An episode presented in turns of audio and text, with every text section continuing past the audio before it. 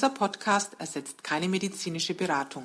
Alle Infos stammen aus dem gesammelten Wissen unserer Facebook-Gruppe Zöliakieaustausch, basierend auf unseren Erfahrungen und denen unserer Mitglieder. Hallo und herzlich willkommen zum 52. Zöliakieaustausch-Podcast.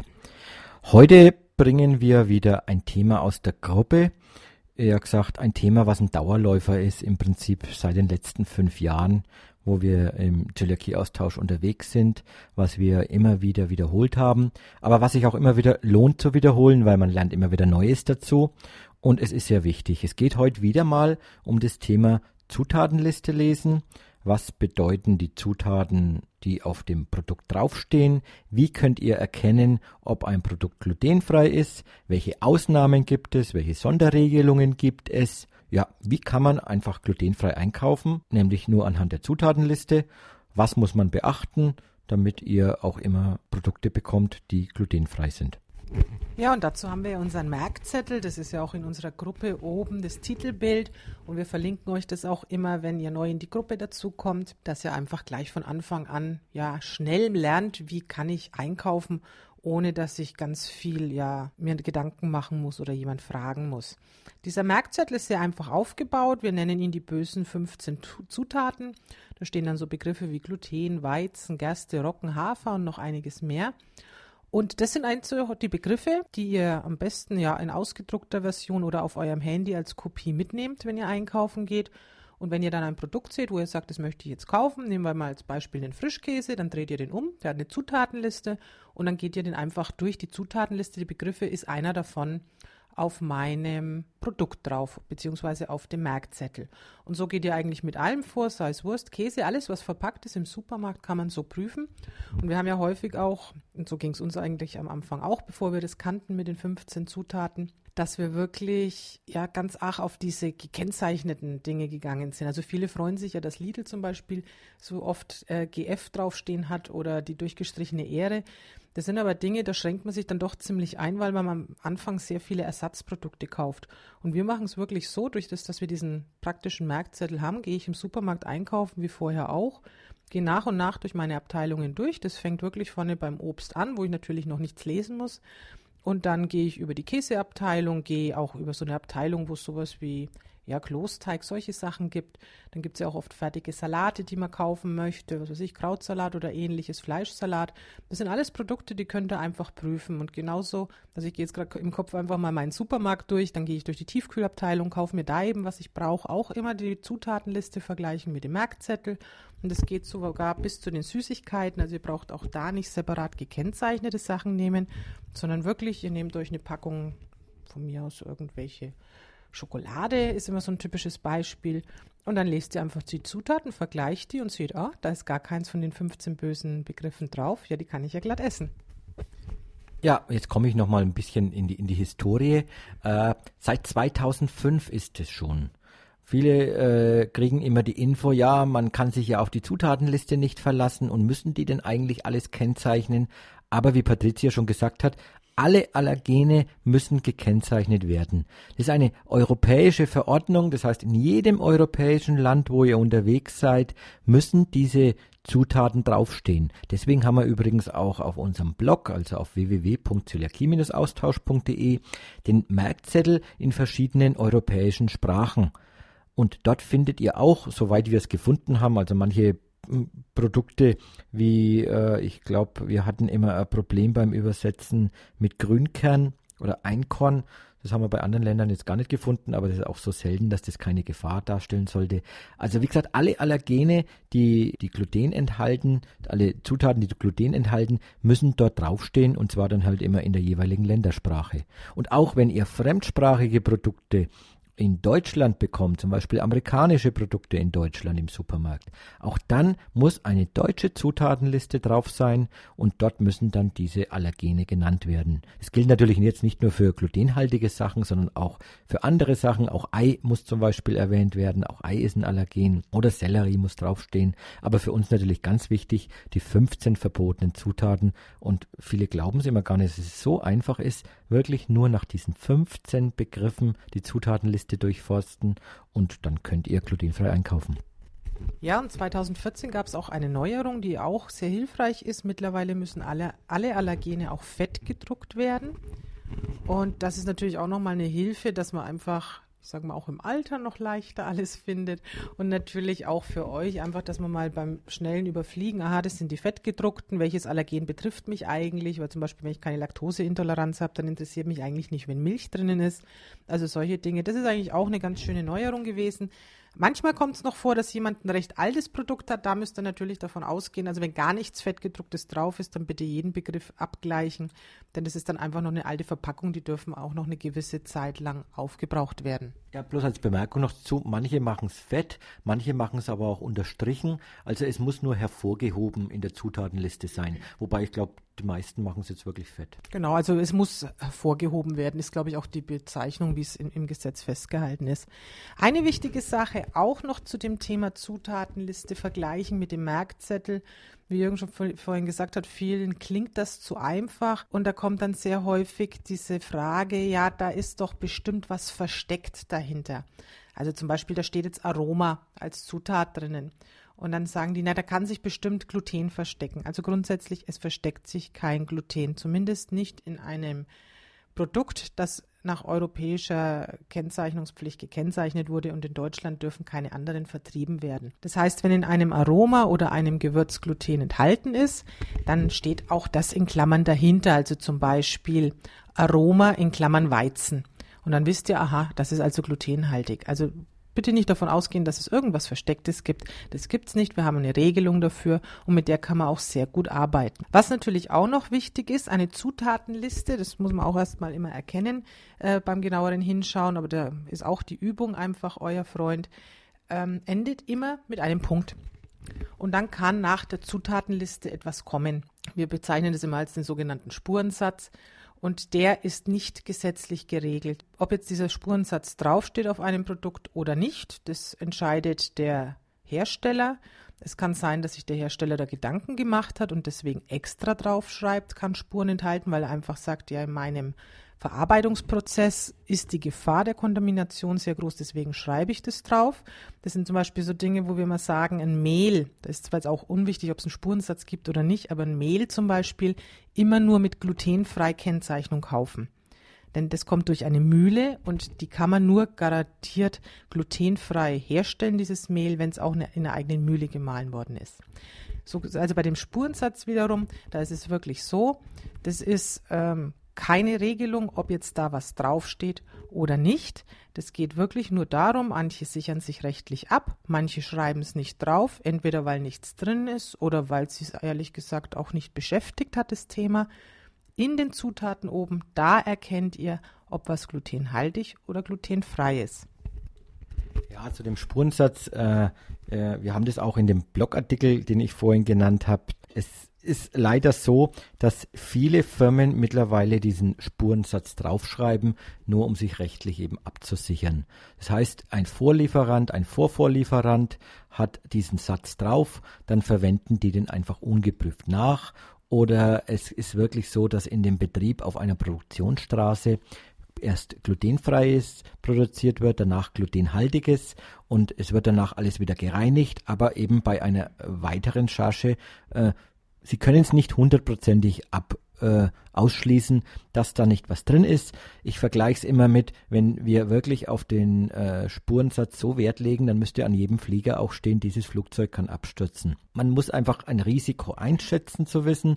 Im Normalfall ist nichts drin, da kann man sich wirklich auf die Zutatenliste verlassen und äh, es soll euch auch Sicherheit geben, dass ihr wisst, was da dahinter steckt, nämlich diese Firma, die sagt nicht, dass da Spuren drin sind. Das bedeutet nämlich nicht dieser Satz, sondern dass da nur möglicherweise eine Verunreinigung stattfinden kann. Aber wir haben natürlich alle Zutaten geprüft, aber können es einfach euch nicht hundertprozentig garantieren.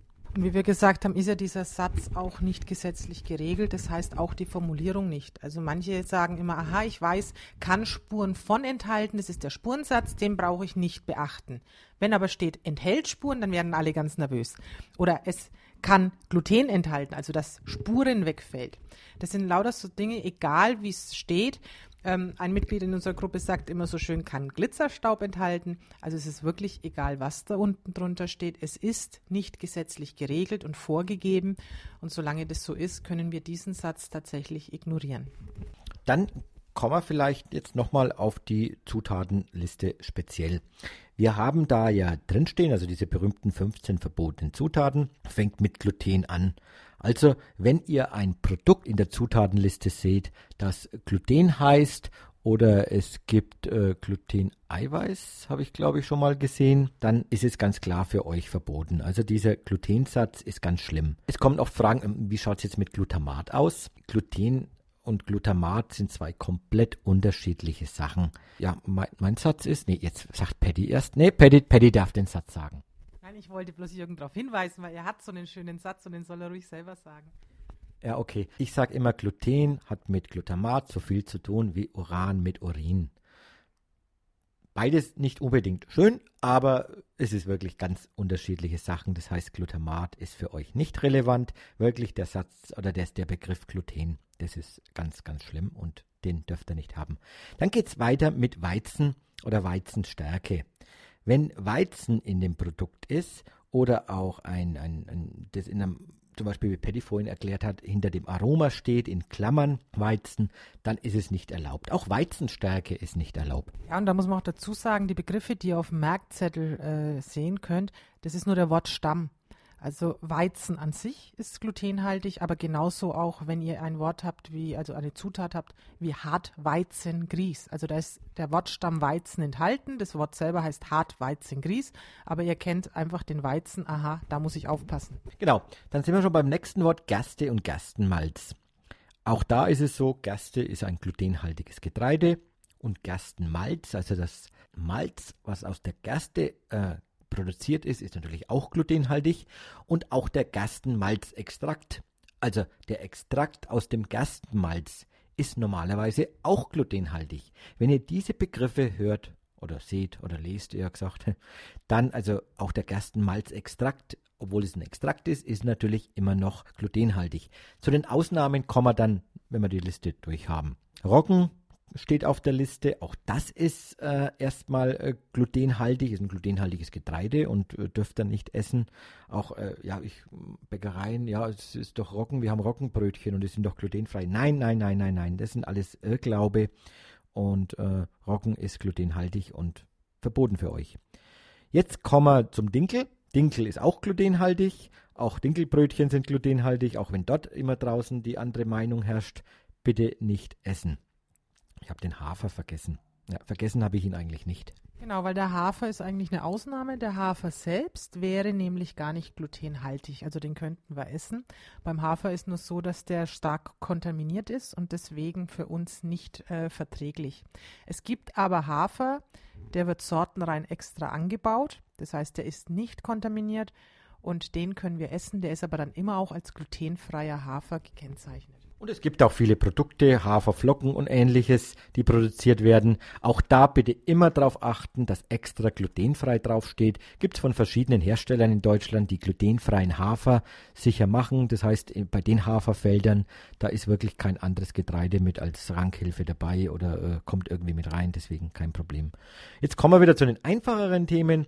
Grünkern ist ein glutenhaltiges Getreide, Einkorn ist ein Getreide, Kamut ist ein, äh, ja, ein, ein, selteneres verwendetes Getreide, ist aber auch äh, glutenhaltig. Emmer ist so, Tritikale ist auch ein glutenhaltiges Getreide. Weizeneiweiß haben wir extra nochmal erwähnt, äh, weil es doch oftmals vorkommt, auch das Eiweiß des Weizen ist glutenhaltig. Weizenkleber kommt auch vor, ist im Prinzip auch äh, Gluten und äh, verboten.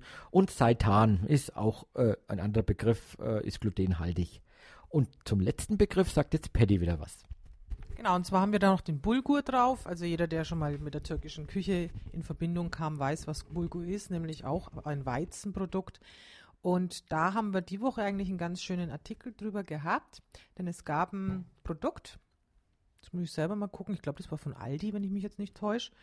Und da war Bulgur und Quinoa. Das war so eine Mischung. Das Bulgur war fett geschrieben, was ja laut unserem Merkzettel auch in Ordnung ist. Und jetzt muss man aber dazu sagen, wenn man jetzt nicht unbedingt mit der türkischen Küche zu tun hat, wüsste man unbedingt, dass Bulgur ein Weizen ist. Nicht wirklich. Ähm, in dem Fall, wir müssen es auch nicht wissen, wir haben es ja auf dem Merkzettel stehen. Es war auch Bulgurfett gekennzeichnet, das war wichtig. Und was auch noch aufgefallen ist, es stand drunter enthält Gluten. Also es ist ja eh Gluten drin, weil ein Weizen quasi in Form von Bulgur drin ist und es hält, enthält Gluten. Und da haben wir uns heute auch nochmal in der Gruppe ein bisschen aufklären lassen, genau über diese beiden Dinge. Da haben wir immer von der DZG die Bianca, die uns da unterstützt und die hat da heute auch schön Aufklärung betrieben.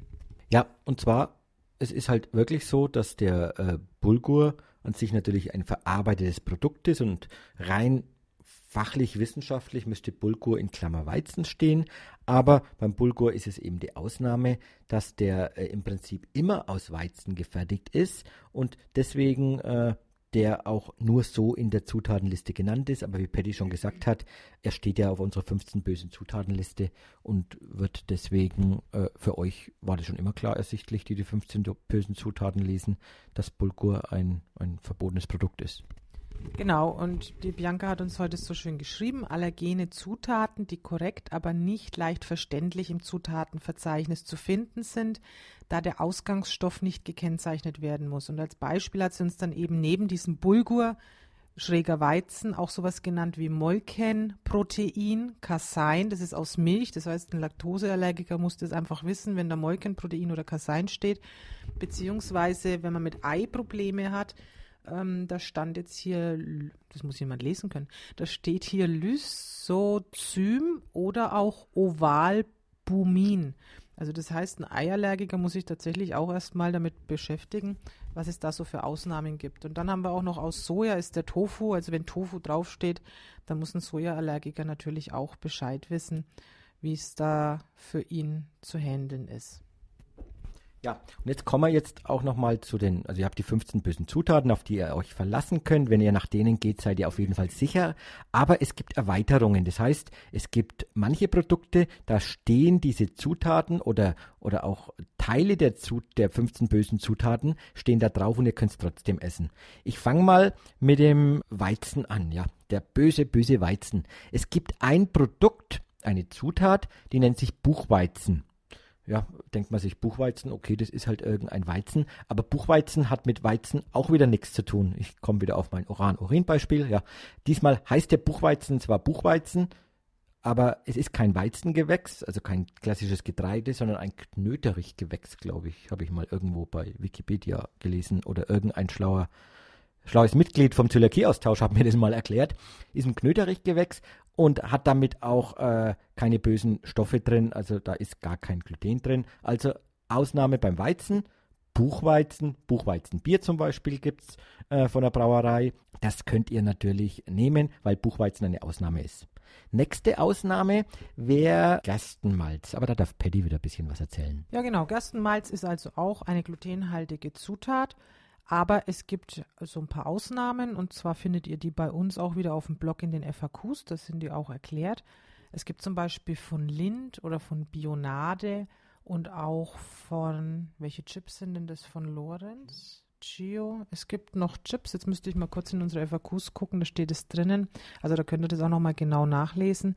Da ist Gerstenmalz, glaube ich, oder Gerstenmalzextrakt in, beinhaltet in den Zutaten. Es ist aber trotzdem gekennzeichnet als glutenfrei, also mit der durchgestrichenen Ähre. Ist relativ schnell erklärt. Äh, Tatsache ist, in den Zutaten ist dieses Gerstenmalz enthalten, aber es ist so weit das Gluten aus diesem Gerstenmalz entzogen, dass es unter 20 ppm ist. Wer es nicht weiß, 20 ppm, das ist so diese Grenze, bis wohin ein Lebensmittel als glutenfrei gilt und somit, wenn eben das unter diesem Wert ist, kann man, obwohl eine glutenhaltige Zutat in der Zutatenliste ist, dieses Produkt verzehren und bekommt dann nach entsprechenden Tests eben auch diese glutenfreie diese glutenfreie Kennzeichnung. Also im Prinzip kann man sagen, das Glutenfreizeichen sticht die Zutatenliste. Beim Kartenspiel wird man so machen. Das hat mehr Wert und Glutenfreizeichen wenn das drauf ist, da könnt ihr euch auch darauf verlassen, dass das glutenfrei ist. Bei, bei dem Glutenfreizeichen wir trotzdem immer gern darauf hinweisen, es gibt ja auch noch das Produkt glutenfreie Weizenstärke. Auch die wiederum unter 20 ppm und somit glutenfrei und es kommt einfach das glutenfreie Zeichen vorne drauf. Aber hier haben wir eine kleine Ausnahme. Man weiß nicht genau warum, aber nicht jeder von uns Zöliakie-Erkrankten verträgt glutenfreie Weizenstärke. Deswegen raten wir auch in unserem Basiswissen am Anfang mal komplett drauf zu verzichten, bis sich euer Darm erholt hat, bis eure Werte in Ordnung sind, bis die Symptome zurückgegangen sind und dann mal austesten. Weil leider gibt es keinen ja, medizinischen Test, wo man das nachprüfen kann, vertrage ich das oder nicht, sondern ihr müsst es im Selbsttest rausfinden. Das heißt, wenn ihr soweit wieder gesund seid, dann könnt ihr mal Produkte mit glutenfreier Weizenstärke probieren. Manche haben dann gleich auch solche Symptome wie bei glutenhaltigen Sachen oder auch andere Symptome, die merken ziemlich schnell, nee, das bekommt mir nicht. Wenn es euch bekommt, dann bitte trotzdem weiter im Auge behalten. Nicht jedes Symptom, das durch Gluten ausgelöst wird, ist auch so für einen typisch, wo man sagt, ja, das ist jetzt keine Magen-Darm-Geschichte oder so. Also ich glaube, wir haben auch schon mal von dem Beispiel erzählt. Wir hatten eine Bekannte, die eben sehr gut klarkam mit ihrer glutenfreien Ernährung. Dann ist sie in ein nordisches Land gezogen, wo viel glutenfreie Weizenstärke verwendet wurde. Hat so eigentlich auch keine Probleme gehabt, aber ihre Werte wurden sehr schlecht und sie hatte eine dauernde Stimmbandentzündung, die ging sogar so weit, dass ihre Stimme komplett weg war. Hat sie auch erstmal, obwohl sie recht gut informiert ist, nicht auf die Weizenstärke geschoben. Aber man sieht, also es können schon auch andere Symptome kommen, als wie man unter normaler glutenhaltiger Ernährung hätte. Ja, und das sagen wir immer, achtet einfach auf euren Körper. Also ich kann das jetzt auch mit der glutenfreien Weizenstärke bestätigen. Patty selber ist es so gegangen, wir sind äh, zum Essen eingeladen gewesen und beim Frühstück wurden uns super leckere Brötchen angeboten und, und Brezeln und da war halt die glutenfreie Weizenstärke drin und selbst da nach einem Brötchen, äh, ein paar Stunden später, fühlt man sich unwohl, man weiß nicht genau, wo es herkommt. Kopfschmerzen können kommen, Hautausschlag kann kommen. Äh, es können so kleine Symptome sein, die sich vielleicht auch aufstauen, wo ihr auch erstmal sagt, hm, weiß nicht, wo es herkommt, fühle mich heute irgendwie so unwohl. Unsere Empfehlung ist es, lasst die Sachen weg. Wenn ihr sie vertragt, ist super, dann könnt ihr auch die ganzen Produkte essen, die es auf dem Markt gibt. Und wenn nicht, dann müsst ihr es halt weglassen und es gibt ja viele Ersatzprodukte dann auch. Ja, und eine Sache, das passt zu dem, was wir vorhin gesagt haben, es versteckt sich klein, kein Gluten. Oft stehen in der Zutatenliste äh, Wörter drinnen, wo ihr sagt, um Gottes Willen, was ist das denn? Ihr könnt davon ausgehen, wenn es nicht auf dem Merkzettel steht, ist es zumindest, was Gluten angeht, für uns uninteressant. Manchmal rentiert sich vielleicht doch mal zu googeln, weil man wissen möchte, was man da eigentlich zu sich nimmt. Und genauso ist es mit den E-Nummern. Ich glaube, die E-Nummern sind auch jedem bekannt. Die wurden, glaube ich, selbst in den 80er Jahren zum Teil schon verteufelt. Aber Tatsache ist, hinter einer E-Nummer versteckt sich kein Gluten. Die ist also immer glutenfrei. Ja, jetzt haben wir eigentlich schon viele Themen von der Zutatenliste vom Merkzettel drin. Nochmal an meinen Verweis auf den Blogartikel. Ich werde ihn auch verlinken. Lest euch den mal durch. Da sind auch schöne Beispiele von Zutatenlisten wie da sowas draufsteht mit dem Hartweizengrieß und äh, wie das mit den Ausnahmen in der Zutatenliste ist, ob das Buchweizen ist, wie das ausschaut mit, äh, ja, Ausnahmen, Ausnahmen, genau, da komme ich jetzt nochmal drauf. Es gibt äh, in der Zutatenliste oftmals das Thema, dass zum Beispiel Glukosesirup oder Maltodextrin auf Weizenbasis draufsteht. Aber da das Zucker sind, kann in einem Zucker, egal aus was der gemacht wird, gar kein Gluten mehr enthalten sein. Oftmals ist es so sogar, dass die, dass die Hersteller das dann auch noch fett schreiben. Zum Beispiel Glukosesirup auf Gerstenbasis oder Maltodextrin auf Weizenbasis. Aber äh, es kann nichts mehr passieren. Also da müsst ihr euch ein bisschen weiterbilden. Ihr könnt natürlich darauf verzichten. Aber äh, wir sagen immer, warum auf was verzichten, was ja gar nicht stört, bloß weil der Hersteller sich nicht ausgekannt hat mit der Zutatenliste. Ja, ich würde nicht mal sagen, nicht ausgekannt hat, sondern wir müssen natürlich auch davon ausgehen, es gibt ja auf dieser Welt nicht nur Zöliakie-Betroffene, für die hier gekennzeichnet wird, sondern es geht ja die Kennzeichnung über alle 14 Allergene und es kann natürlich auch jemand Weizenallergiker zum Beispiel sein. Für den ist das nochmal was anderes. Wobei ich das jetzt nicht hundertprozentig weiß, aber ein Allergiker muss natürlich anders äh, handhaben. Das müssen die sich wieder schlau machen. Das ist jetzt nicht unser Hauptthema. Aber deswegen werden solche Begriffe dann auch fett gekennzeichnet. Okay, dann gehen wir mal nochmal weiter. Zutatenlisten. Es gibt die nicht nur auf Lebensmitteln, es gibt die auch bei äh, Kosmetik. Auch äh, bei Kosmetik äh, steht in einer Zutatenliste, auch wenn man das Zeug jetzt nicht isst, aber äh, man, es kommt vielleicht mit dem Mund in Kontakt, vielleicht kommt viel Lippenstift am Abend. Wenn man den sich ableckt, kommt auch bestimmt was in den Magen rein. Auch auf Kosmetika gibt es Zutatenlisten. Die sind dann meistens in lateinischen und englischen Begriffen drin. Auch da haben wir in unserem Blogartikel den Link drauf, dass ihr mal nachseht, wie die äh, dann äh, ja wie diese dieser Weizen oder wie diese glutenhaltigen Stoffe deklariert sind. Wenn da natürlich die Gefahr auch niedriger ist, aber man weiß es nicht und Kinder äh, tun vielleicht auch den Lippenstift ablecken, wenn der mal in die Hände kommt. Und auch da könnt ihr dann nachlesen, wie das bei Kosmetika ist. Wie es bei Medikamenten ausschaut, kann euch jetzt wieder die Paddy erklären. Genau, bei Medikamenten gibt es auch eine Zutatenliste, die ist aber leider nicht nach dem Lebensmittelrecht ähm, vorgeschrieben. Das heißt, da haben wir für euch in den FAQs auch einen Bericht dazu. Da bitte mal nachlesen. Bis dato ist die Empfehlung der DZG, bitte das in Ihrem extra Heftchen für Medikamente nachzulesen. Wenn ihr das nicht habt, beim Hersteller nachzufragen. Also grundsätzlich gekennzeichnet ist in Medikamenten zum Beispiel Weizenstärke, die wird gern in Tabletten verwendet einfach um die, ja, ich denke, zusammenzuhalten. Was aber leider nicht gekennzeichnet werden muss, sind, äh, ist Gluten in Aromen. Das wiederum ähm, ja, wäre dann in dem Fall versteckt, eben weil es nicht nach dieser Kennzeichnungsverordnung geht, wie es sie für Lebensmittel gibt. Deswegen da bitte vorsichtshalber nachfragen. Wir haben zwar auch schon mal so ein paar Proben gemacht, wo wir beim Hersteller nachgefragt haben, wo nur Aroma stand. Dann kam zum Teil wirklich auch raus, ja, da ist Weizen drinnen, aber unter 20 ppm. Das heißt, in den meisten Fällen wird es schon tatsächlich so sein, äh, dass es dann trotzdem glutenfrei ist. Aber ihr wisst selber, den Zöli schadet schon eine Kleinigkeit und deswegen müssen wir da natürlich vernünftig damit umgehen. Wie Paddy das gesagt hat, wir wollen euch natürlich nur gesicherte Informationen geben und damit man keinen Fehler macht, einfach da beim Arzt, Apotheker nachfragen, die müssen es wissen. Jetzt kommen wir nochmal auch wieder zu einem aktuellen Thema noch, und zwar äh, Zutatenliste auf sogenannten Kleinverpackungen oder ja, wenn die Verpackung so klein ist, dass im Prinzip gar keine Zutatenliste mehr drauf passt. Zum Beispiel bei Konfitüre, wenn das so kleine Verpackungen sind. Oder was es ja auch gibt, es gibt äh, Lebensmittel, die bestehen nur aus einer Zutat. Also wir haben jetzt hier als Beispiel Vollmilch. Wenn nur Vollmilch draufsteht, dann, dann muss das nicht separat nochmal gekennzeichnet werden. Und wie ihr auch in den FAQs lesen könnt, bei alkoholischen Getränken über 1,2 Prozent. Enthält ein solches Lebensmittel eines der 14 kennzeichnungspflichtigen Allergene, so muss das zwar trotzdem draufstehen, aber es braucht nicht extra eine Zutatenliste. Also da würde jetzt dann zum Beispiel draufstehen, enthält, und dann in Klammern dahinter Gluten. Also solche Dinge müssten draufstehen. Das mit diesem enthält, aber bitte nicht verwechseln mit dem Spurensatz. Also das ist ein ganz anderes Thema. Wir reden hier rein von Kleinstverpackungen, eben diesen Lebensmitteln, die aus einer Zutat bestehen und alkoholischen Getränken. Wenn da ein Allergen drinnen ist, dann wird es eben gekennzeichnet durch enthält.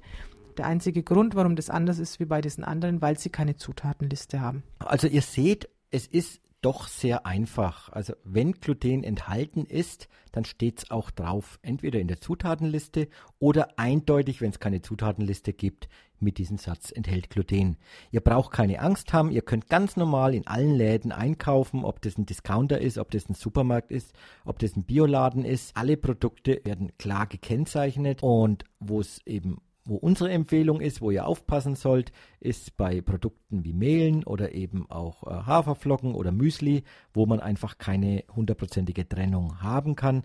Dort achtet da bitte auf das Glutenfreizeichen. Das war wieder mal ein, ein für mich auch ganz wichtiger äh, Podcast, wo man speziell und ganz langer Podcast, ich sehe gerade, wir sind bei 29 Minuten, ein ganz langer Podcast, wo wir auf die Zutatenliste eingegangen sind, aber weil das halt in der Gruppe immer wieder ein Thema ist, wollten wir da drauf speziell eingehen. Ich verweise jetzt einfach nochmal, da wir uns jetzt gerade im Oktober befinden, auf die nächsten größeren Veranstaltungen, die es gibt. Wir haben im November eine Messe in Stuttgart, die Veggie und Frei von. Da haben wir jetzt, glaube ich, über 100 Tickets schon verschenkt an euch auf Nachfrage. Da haben vielleicht noch ein paar haben Glück, aber ich will gar nicht mehr verraten.